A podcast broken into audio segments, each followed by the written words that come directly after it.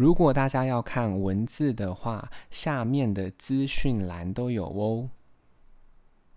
大家好，我们今天要一起念的英文是初试搭讪。那为了让影片呢比较顺畅，所以呢，呃，我们目前呢只会先念红色的字部分。好，第一个是 Are you here alone？你一个人在这里吗 ？What's a beautiful girl like you doing here by yourself？像你这样的美女，怎么会一个人在这里呢？It's a nice day, isn't it? 今天天气很好，不是吗？The weather is awful today. 今天天气真糟糕。You have a charming smile. 你笑起来真迷人。I like your hairdo. 我喜欢你的发型。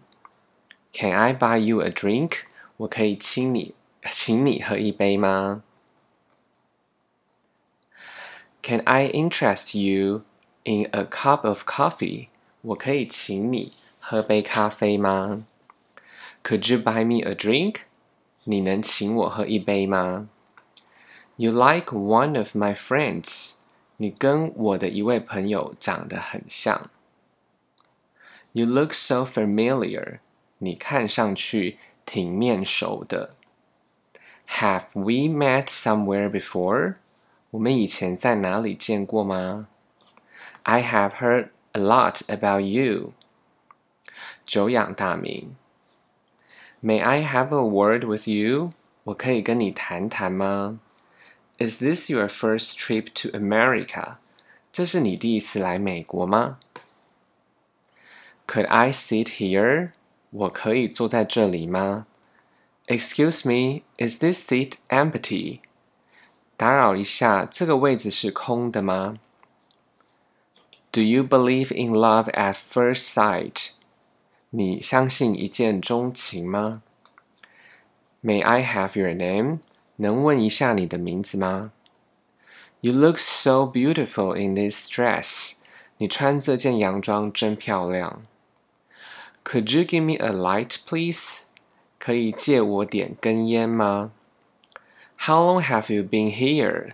你在这里多久了？My watch is broken. Can you tell me what the time is now? 我的手表坏掉了，你能告诉我现在几点了吗？Can we talk? 可以谈谈吗？Can we take a picture together? 我们可以一起拍张照片吗？You look like a million dollar. You look like a million dollars。你看起来容光焕发，所以这个 dollar 要加 s million dollars。You are so sexy。你真性感。You have beautiful eyes。你的眼睛很漂亮。You have a good sense of humor。你真幽默。 大家如果有时间的话，再帮我评价五颗星，谢谢收听。